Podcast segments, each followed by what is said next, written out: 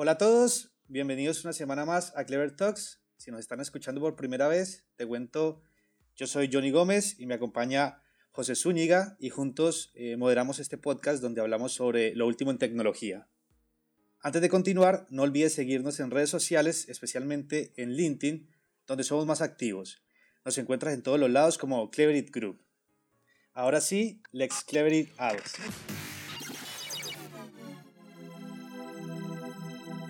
Let's clever it out. This is Clever Talks podcast by Clever IT. Hola a todos, acá José Zúñiga.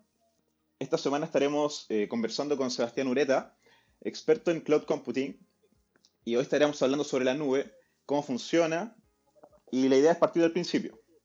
Así que, Sebastián, bienvenido, ¿cómo estás?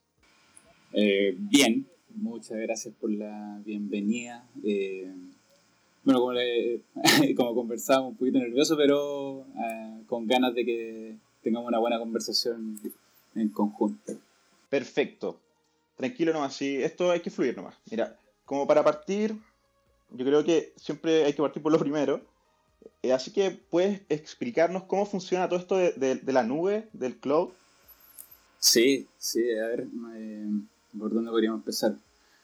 Eh, ¿Cómo funciona la nube? Bueno, en la nube eh, uno puede trabajar con diferentes tipos de servicios, información, eh, que no necesitan en realidad estar en tu computador. entre esos servicios podemos encontrar algunos más conocidos como bases de datos, servidores virtuales, tipo de almacenamiento. el concepto que se usa, que es el de nube, finalmente se refiere como a un conjunto de redes, servidores, Em, cables que conectan eh, data center de un lado a otro, eh, todo lo que y otras que componen todo lo que es el internet, el cómo se transmiten los datos y todo esto nos permite acceder a ellos desde cualquier lugar o dispositivo con, con un simple acceso a internet. De esto de la nube ya igual conocemos varios eh, que están como en el colectivo de la gente incluso gente de, TI que, o sea, que no es de TI, hasta lo ha escuchado, que son Azure, eh, Google sobre todo, y Amazon Web Service. Que, bueno, en Amazon ya podemos encontrar Amazon Prime y otros servicios que está todo justo en la nube. Eh, bueno, personalmente el concepto de nube eh, es como para el usuario, ya que de todas maneras el on-premise, que es lo local, en, la oficina, eso sigue existiendo. De hecho, todas las nubes eh, finalmente caen en un servidor on-premise que está replicado en muchas regiones del, mundo. Así que mm. eh, finalmente, claro, eh, mucha gente que no es partícipe de TI dice, oye, la nube, y piensa que está en el aire o o, en algún lugar desconocido, pero no, finalmente está en una, en una oficina, en un data center eh, gigante, monstruoso, replicado en muchos lados y tal cual como sería eh, un site en una oficina en menor escala. Perfecto.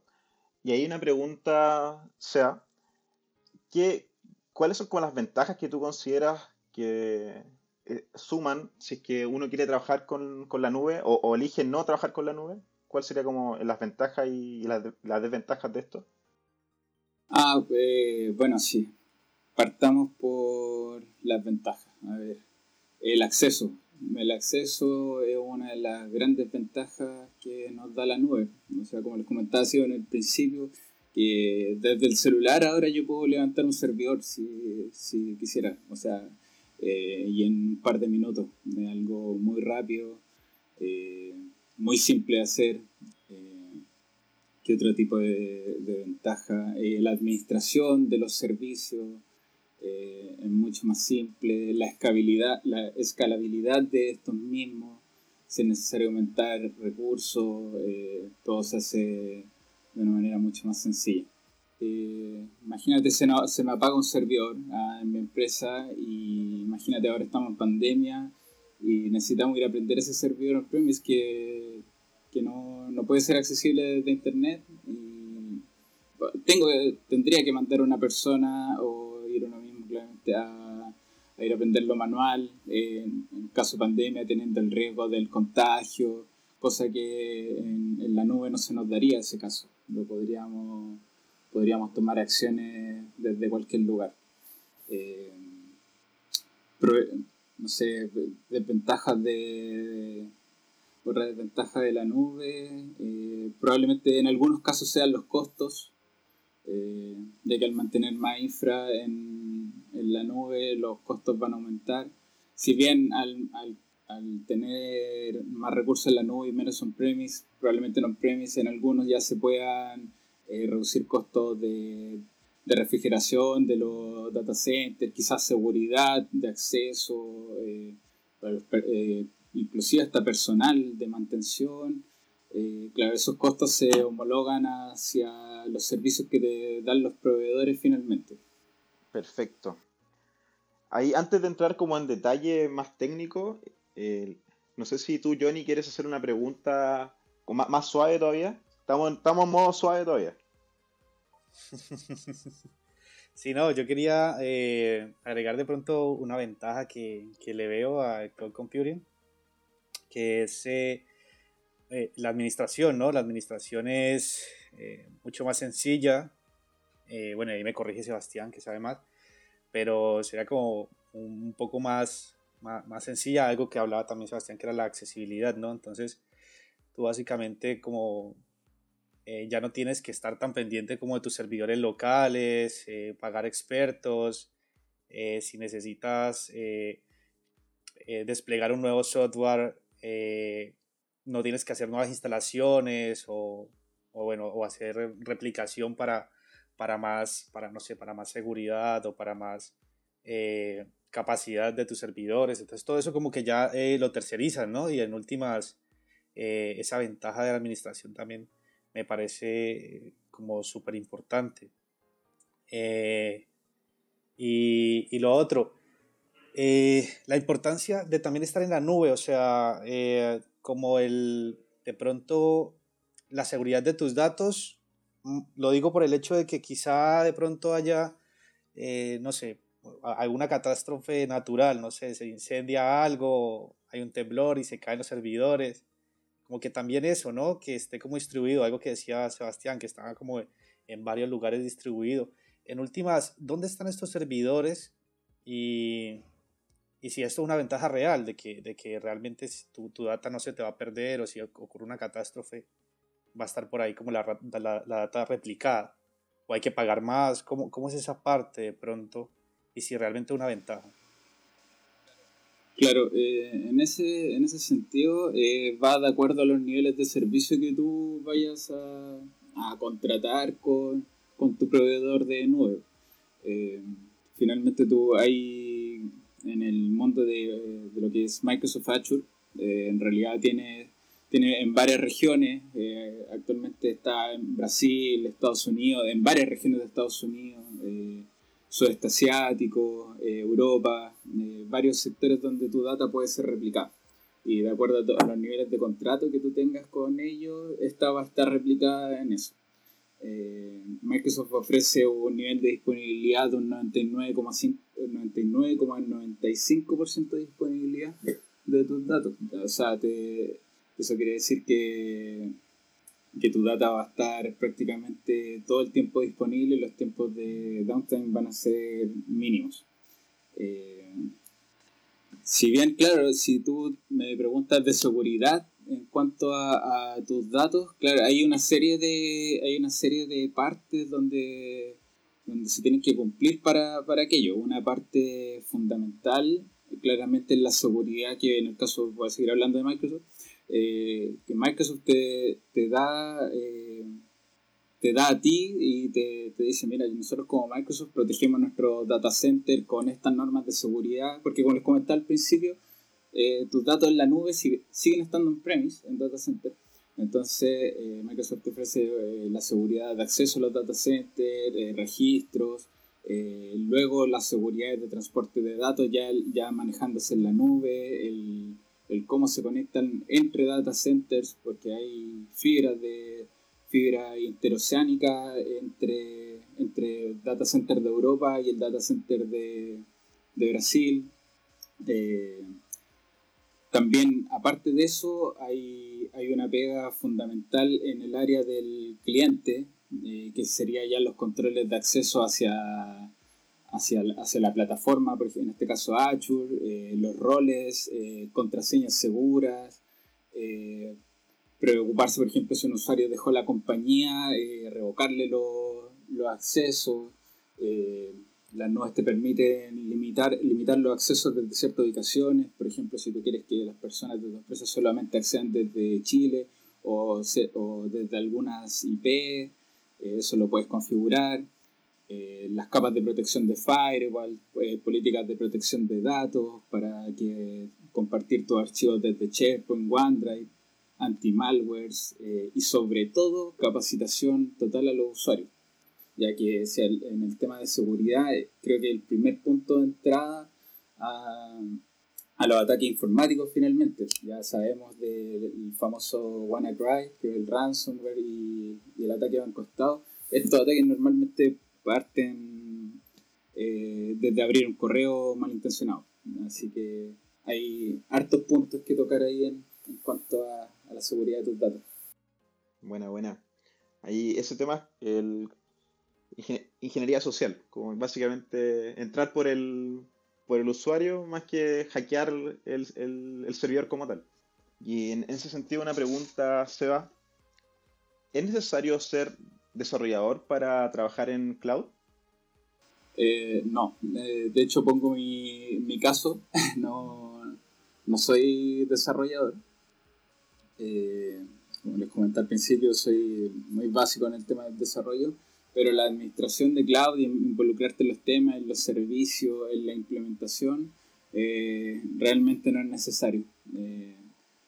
Hay, digamos que te vuelves un, un consultor de infraestructura, arquitecto de infraestructura, eh, donde puedes llegar a tomar requerimientos de clientes que lo necesitan, puedes investigar todos los servicios que te da eh, los proveedores de la nube y formar soluciones completas donde te puedes complementar con algún desarrollador para eh, el uso de la APIs que te ofrece Office 365, eh, Azure o Google o cualquier otro y con eso con eso llegar a, a, mejorar mejorar los servicios de tu misma empresa o o desarrollar soluciones para otras.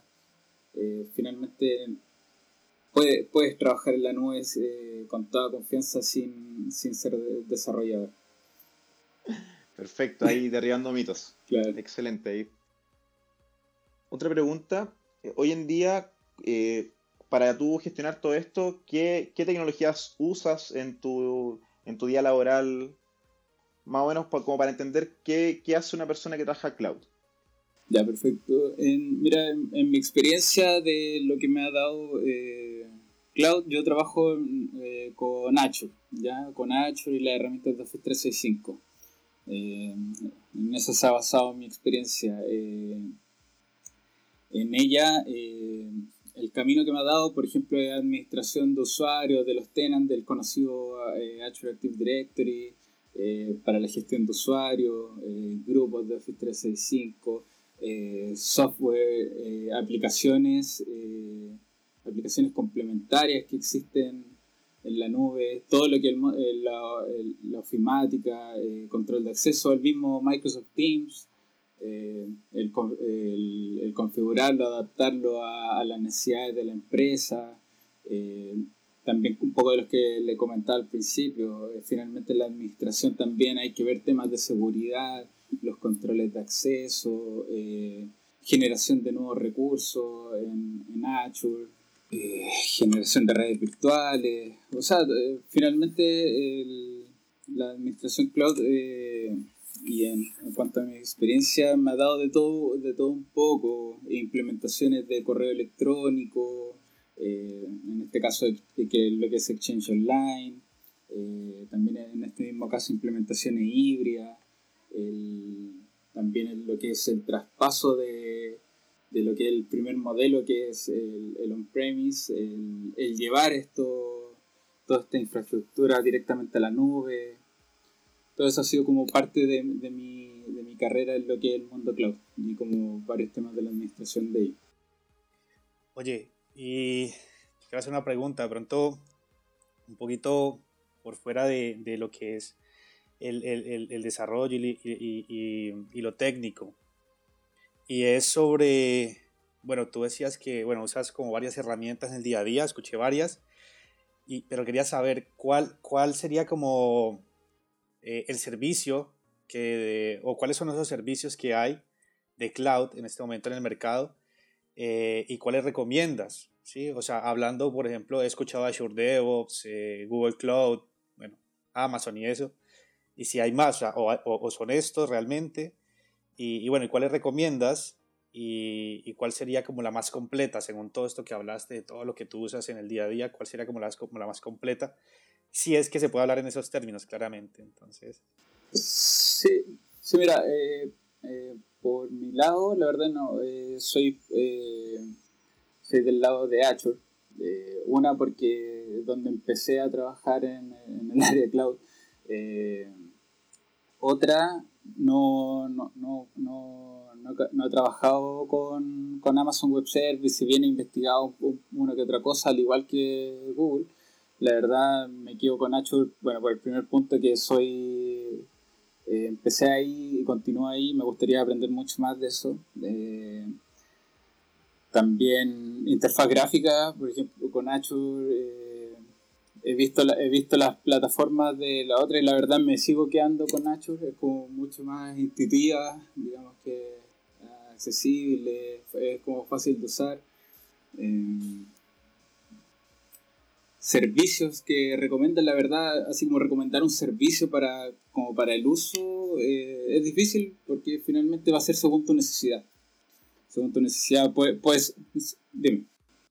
Eh, sé que, sé que eh, tú eres más experto y tienes más conocimiento y te gusta más el cloud de Azure, pero ¿qué otros servicios hay o qué otros hay por ahí que uno pueda, digamos, investigar? bueno, que, que en este momento hay en el mercado. Eh, bueno, finalmente no me, me, doy vuelta en esos tres, en el Amazon Web Service, Google Cloud y Azure. Eh, alguna otra nube, la verdad no lo he investigado, si bien finalmente la, la, estas tres son la, las tres nubes principales y las mundiales. La verdad sí existe. Claro, y la más, la más conocida, como la más popular en este momento. Claro. Oye, ¿y tú crees que esto, esto es un commodity ahora? O sea, yo puedo escoger cualquier cloud o yo debo tener ciertas características, ciertas necesidades y irme por una. O incluso yo puedo tener dos o combinación de tres. Tú puedes... Pues un commodity. Sí, o sea, según lo mismo, según tu necesidad no, no te tienes por qué cerrar a una nube. Eh, ninguna nube te prohíbe que tú tengas otro servicio. De hecho, eh, hay, hay maneras de combinar servicios entre las nubes. Eh, eso queda, queda a tu disposición. Lo sé, puede que, puede que encuentres algún servicio que esté en Azure y que no esté en Google o con Amazon, puede que haya unas diferencias, pero, pero ninguna es limitante a otra. Una funciona mejor que otra para algunos servicios, eh, a otros les gustan más las interfaces gráficas de, de, otras, pero otras dicen, oye, pero esta, en realidad no me importa la interfaz, pero lo que yo necesito eh, lo ejecuta de mejor manera, lo procesa más rápido, entonces prefiero Google por esto. Y, algo muy, muy personal. Volviendo un poco a esto que planteaba también José hace un rato sobre derribando mitos del cloud, eh, e-, es muy costoso entrar como en este mundo. O sea, si yo tengo una solución ahora donde yo tengo un servidor en mi casa o en mi empresa, eh, me quiero, como quiero, quiero migrar. Es muy costoso migrar. Eh, ¿Hay alguna solución gratis por ahí que yo vaya probando alguna cosa para saber a cuál me, me puedo migrar y cuando tome la decisión va a ser muy costoso para mí, tengo que ser una empresa grande sí. para poder migrar o... No, no, de, de hecho, eh, bueno, te voy a seguir hablando desde la vista de Azure. Eh, bueno, en cuanto a, a, si es costoso migrar, eh, es costoso en, en, cuanto al tiempo. En cuanto al tiempo, a, eh, si tú eres una empresa que quieres contratar un servicio de migración, eh, te va a pagar el tiempo. El, el proceso de migración eh, finalmente es gratis. Eh, no te va a cobrar el, el, que tú migres un servidor. Te va a empezar a cobrar desde que ya tú lo empieces a ocupar. Cuando ya tu servidor ya esté en la nube, migrado, ahí recién empiezan a formar los costos. Si tú quieres probar, Azure te da, eh, bueno, Microsoft en realidad, eh, te da eh, varios trials de suscripciones gratis con, con créditos para que tú vayas probando, te estoy hablando de unos 150 dólares, 200 dólares en algunos casos, que, para que tú puedas probar todos los servicios. No, no tiene limitancia que con esto, con, con, esta suscripción gratis que te estamos dando, puedes hacer tales cosas. No, te deja el mundo abierto para que tú puedas probar. Eh, en cuanto a los costos ya de tener tu servicio en la nube, va a siempre depender de qué tanto lo uses. La nube de, de, de Azure trabaja en el, con el modelo Pay as you go, que finalmente paga lo que usas. Si tú tienes un servidor personal, incluso hablemos de algo muy personal, yo como usuario regular em, tengo un servidor y sabes que quiero, quiero pasar toda esa información a la nube y vender este servidor, perfecto, lo haces, lo pasas lo pasa y, y, trabaja en el horario y Azure te cobra 8 horas. Después tú apagas ese servidor y toda la noche que no lo va a ocupar, no necesitas que esté disponible eh, para acceso público ni nada, eh, queda apagado y finalmente no te van a, no te van a cobrar por eso. Buenísimo, Bueno, y así funcionan todos los, todos los recursos. Exacto, así funcionan. Elástico.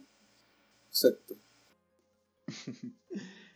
Ahí se da una pregunta volviendo a, la vinculación de cloud con empresas, y tú también hace un momento eh, relatabas que eh, todo lo que es cloud eh, al, fin, al fin termina siendo on-premise, porque termina siendo físico.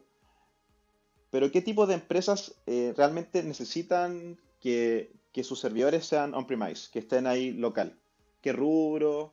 Ahí sí nos puede relatar, un poco. Mm, creo que está como una decisión súper importante en la empresa, eh, donde se hacen, se hacen eh, estas preguntas, por ejemplo, ¿dónde vamos a guardar nuestra información? Eh, ¿Vamos a confiar en la nube? que vamos, en la que vamos a guardar nuestra, información, nuestros servidores? bueno, actualmente las personas tienen, o sea, las empresas tienen el miedo de los ataques informáticos, de lo que hablamos al principio más que qué empresas eh, necesiten del cloud eh, o, necesiten de tener un premise en realidad eh, para cualquiera de las dos visiones va a depender de la confianza que, las empresas que, quieran, quieran entregar. Por ejemplo, entidades bancarias, creo que es muy es complicado que una entidad bancaria tenga todos sus servicios alojados en la nube, sus bases de datos, eh, toda esa información que es muy preciada, eh, creo que en, cierto modo eh, tenerlo en premise es como lo más seguro para ellos. Quizás empresas chicas también que no confíen o personas que o empresas que recién estén empezando y quieren mantener todo en su lado. claro, uno, uno personalmente les dice, mira, Microsoft tiene, tiene todos estos modelos de seguridad, replicación en varios sites, y uno le puede explicar que el cliente on-premise finalmente se te oye, eh, con el estallido social se te pueden meter a tu oficina y destruirte todo tu data center. Si tú lo tienes en la nube, eh, vas a tener seguridad de ello. Eh, hay otros servicios que si tú, bien tú tienes tu site on-premise, puedes realizar, hay servicios de la nube que te pueden llevar ese como en modo de recovery si tú tienes algún problema en tu site on-premise, te puede replicar tu servicio a la nube. Entonces, finalmente, eh, es de acuerdo al cliente. Si bien la, bueno, la transformación digital nos está llevando a que eh, llevemos todos nuestros servicios hacia la nube y, bueno, Microsoft, Amazon, Google eh, empujan también a sus clientes con, con sus productos y, sus ingenieros tratan de dar ese impulso a las personas, eh, finalmente queda en decisión de la empresa la confianza en, la nube. Pueden haber implementaciones híbridas donde se pueden compartir eh, para, empresas que, que todavía estén en la duda, pueden empezar a, tener algunos servicios en la nube, otros servicios on-premise compartidos, funcionando, eh, funcionando para el mismo servicio sin problema. y de a poco ahí derribando el mito de, que la nube, de que el acceso a Internet eh, finalmente te, eh, es como una puerta más para que accedan a, tus datos. Perfecto. Ahí nombraste eh, todo lo que tiene que tener relación con lo que es multicloud. Y, y creo que hoy en día, si bien existe la infraestructura multicloud, no son todas las empresas, o, o, desconozco si es que es una práctica común, porque si tú tienes, no sé, una aplicación tipo Netflix o Uber, que ellos usan multicloud, eh, hoy en día, ¿tú crees, o, de aquí a futuro, tú crees que va a ser común que más empresas no tan grandes empiecen a, ver el tema de multicloud como mucho más rentable? Sí, por supuesto. Aparte que, el, aparte como te comentaba, eh, cada año nos estamos acercando más a ese mundo. O sea, ya desde los mismos proveedores, eh, cada vez se están deprecando más los sistemas los, los sistemas on-premise y los focos de, de los grandes proveedores eh, es llevar toda, toda la nube y, manejarlo, manejarlo desde ahí, tratar de dejar lo que es on-premise abajo. Entonces, claro, en un, en, un, futuro que creo que no es muy lejano, claro, las empresas chicas, empresas eh, medianas y grandes podrían eh, trabajar netamente todos sus sistemas TI en la nube sin problema. Perfecto. Sí, justamente me, llegó una duda ahí con, justo la pregunta que hace José. José, eh, bueno, claramente tiene más conocimiento en lo técnico y me, me asaltó esta duda que es o sea, qué tipo de servicios o qué tipo, o yo, yo para qué puedo usar la, eh, eh, todo esto del cloud, ¿no? Eh, solamente para mm, poner data importante de mi empresa ahí en una base de datos, o yo puedo diseñar una plataforma y exponerla como un software como servicio, ¿no? Software as a, as service, ¿no? O yo puedo diseñar que una infraestructura también y ponerla al servicio de otras personas. ¿Qué puedo hacer yo con cloud? O sea, yo soy una empresa, eh, me hablan del cloud, pero yo digo, bueno, ¿y eso yo cómo lo puedo usar? ¿Solamente pongo data ahí? ¿Data para qué? ¿No se me pierda? ¿Para que tenga seguridad? ¿O qué puedo poner ahí en, el cloud? Sí, bueno, el cloud te da la ventaja de en realidad hacer todo. No necesariamente tiene, tiene que ser algo empresarial o el gran software eh, o la gran página web o la base de datos monumental. O sea, tú puedes ocupar cloud como una persona común y corriente y yo quiero guardar mis fotos del paseo del verano en la nube y eso está perfecto. Eh, eh, como bien tú dices, tenemos hay varios, varios tipos de servicios que te ofrecen la nube y va a diferir como los niveles de administración. Como bien hablaste del software as a service, que es el software como servicio, que es como directamente es para el consumo de los usuarios finales.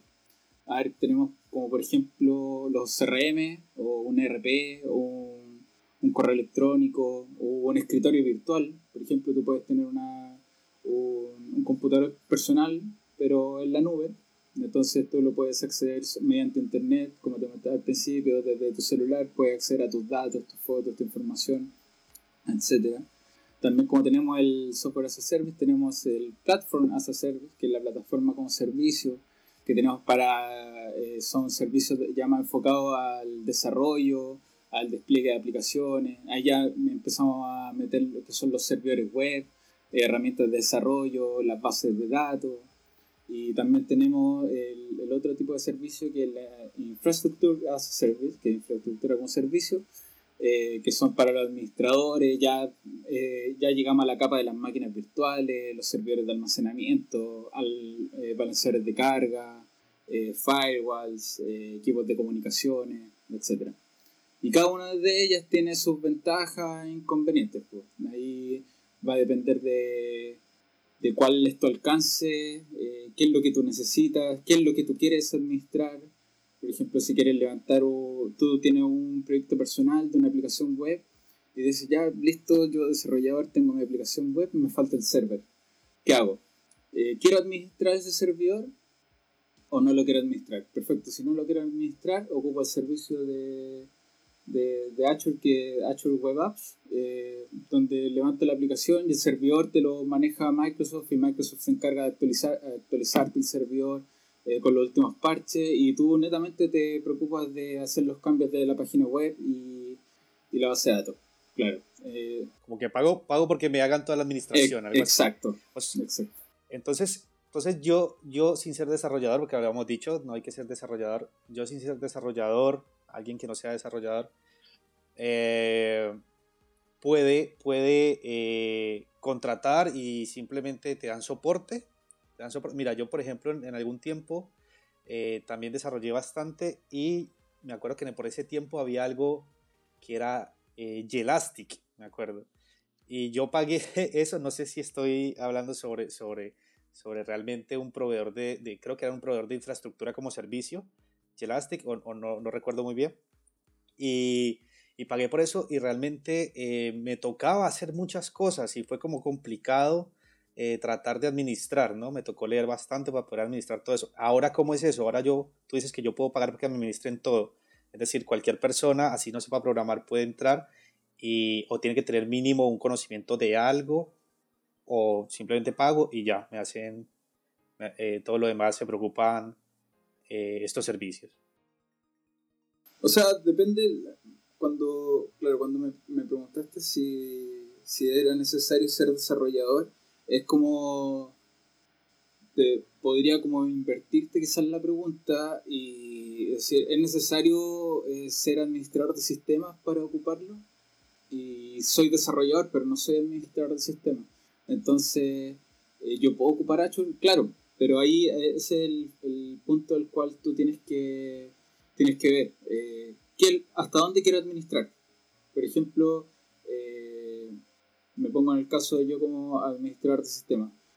Eh, a mí me gustaría, si yo levanto una aplicación web, eh, poder administrar el servidor donde está esa, esa aplicación web, ya sea por X motivo, porque quiero aprovechar la- las bondades que me da el sistema operativo. Eh, tú como desarrollador eh, quizás no quieras administrar ese, ese servidor, entonces netamente levantas como el, el servicio que ya perfecto, yo dejo que Microsoft administre mi, mi servidor y yo me preocupo netamente de la, de la aplicación. Eh, finalmente va a ser tu foco, tu, eh, tu expertise y, y hasta dónde quieras llegar. Finalmente, y, y involucrarse en el mundo soy muy personalmente soy muy partícipe del meter mano. Finalmente hay que meter mano en todos lados y, y así es como más uno aprende en realidad. Perfecto. Exacto, como ver un video en YouTube y luego ponerlo en práctica. Exacto, sí. Puedes contratar al. Para empezar, podríamos contratar como, bueno, pago porque me lo hagan todo en este momento, pero luego eh, ir aprendiendo, ¿no? Para ir Exacto. administrándolo yo mismo. Puede Sí, ser una opción, ¿no? Así es. Sí, es, es eh, puede hacer los cambios que, que sea necesario. Ahí, tú, bueno, eso queda en tus manos. En realidad, las nodes te proveen de, de, de, de los servicios y, y los usuarios ven cómo, cómo lo ocupan, cómo los distribuyen y hasta dónde quieren llegar. Perfecto. Perfecto, Sebastián. Súper buena conversación. De verdad, eh, aclaré bastantes dudas ahí. Eh, y no sé, quería preguntarte qué, qué- recomiendas a, a las empresas eh, grandes y chicas, porque esto de cloud es para todo. Vimos que era para todo el mundo, para toda clase de empresa también. ¿Qué recomiendas? ¿Qué recomendaciones tienes para las empresas? ¿Consejos o tips? Así como, como consejo, mira, el, bueno, el mundo de cloud computing finalmente no, no, se, no se basa finalmente en, las- en las nubes, finalmente en todo lo que podemos hacer por internet. Finalmente lo de la pandemia nos ha llevado, nos apuró en la transformación digital. Eh, muchas empresas eh, lo están entendiendo así. Eh, y creo que es el camino correcto. Tenemos el caso de Sky, que, que se transformó 100% home office para sus empleados, eh, lo cual eso ayuda a las personas, a su estabilidad emocional, eh, si hablamos, hablamos de, de consejo a las empresas, eh, vayan al mundo cloud. Eh, es gigante y con muchas bondades y esas mismas bondades se, se traducen en tiempos para, para las personas, en, en, facilidad de realizar las cosas y, y proyectos. ¿ya? Porque en la nube, si bien podemos hacer muchas más cosas, mucho más rápido que, que como se hacía antiguamente en, este mundo que era todo, todo local. Súper, genial. Entonces, el cloud es el camino correcto, se me quedó como esa frase, buenísimo. Sí, sí, cloud es el camino correcto. Perfecto. Nada, muchas gracias Sebastián, muchas gracias José, eh, súper buena conversación, mm, muy enriquecedora de verdad. Eh, y nada, eh, hasta aquí el podcast el día de hoy. Muchas gracias a todos también por los que estuvieron escuchándonos hasta el final y para las que nos siguen, los que nos siguen también cada semana. Eh, recuerden seguirnos en Spotify y en LinkedIn. Estamos como Clever Group, bueno, en Spotify como Clever Talks. bueno, muchas gracias. recuerden también enviar sus sugerencias para nuevos contenidos e invitados. Gracias de nuevo, José. Gracias de nuevo, Sebastián. Y eh, extiendo también agradecimientos a María Paula, que es nuestra productora. Gracias a todos. Nos vemos en un próximo podcast. Muchas gracias. Muchas gracias. Todo súper bueno. Hasta gracias a todos. Chao, chao. Un abrazo. Yes.